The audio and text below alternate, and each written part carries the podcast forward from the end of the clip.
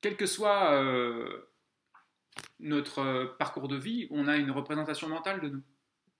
Par exemple, celui qui a, une, euh, qui a vraiment confiance en lui, qui a une image positive de lui, si par exemple il rentre dans une pièce et qu'il y a des gens qui se marrent, est-ce qu'il va vraiment penser que les gens peuvent se moquer de lui? Quelqu'un qui a une, une, image de lui vraiment où il a vraiment un regard où il se sent vraiment inférieur, limite ridicule. S'il rentre dans la même pièce avec les mêmes personnes qui rigolent, qu'est-ce qu'il va croire lui? Il va croire que c'est pour lui. Donc l'image qu'on a de nous, elle conditionne beaucoup le regard qu'on a l'impression de percevoir de l'autre.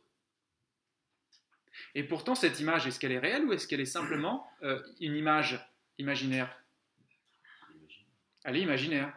Et comme notre cerveau ne fait pas la différence entre l'imaginaire et la réalité, eh bien, on se prend les pieds dedans. Comment, qu'est-ce qui pourrait faire la différence entre avoir une image de soi positive et confiante et juste pas d'image du tout? Quelle serait la différence?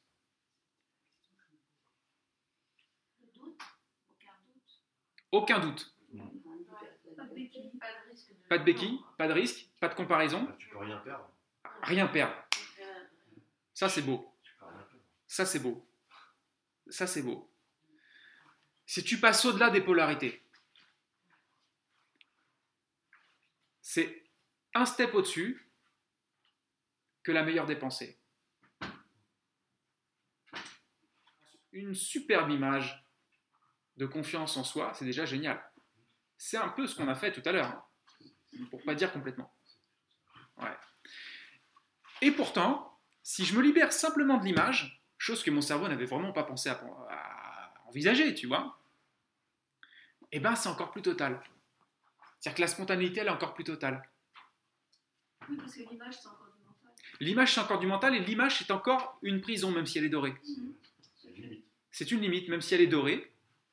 Et c'est parfois les plus, les plus sournoises, hein, les prisons dorées.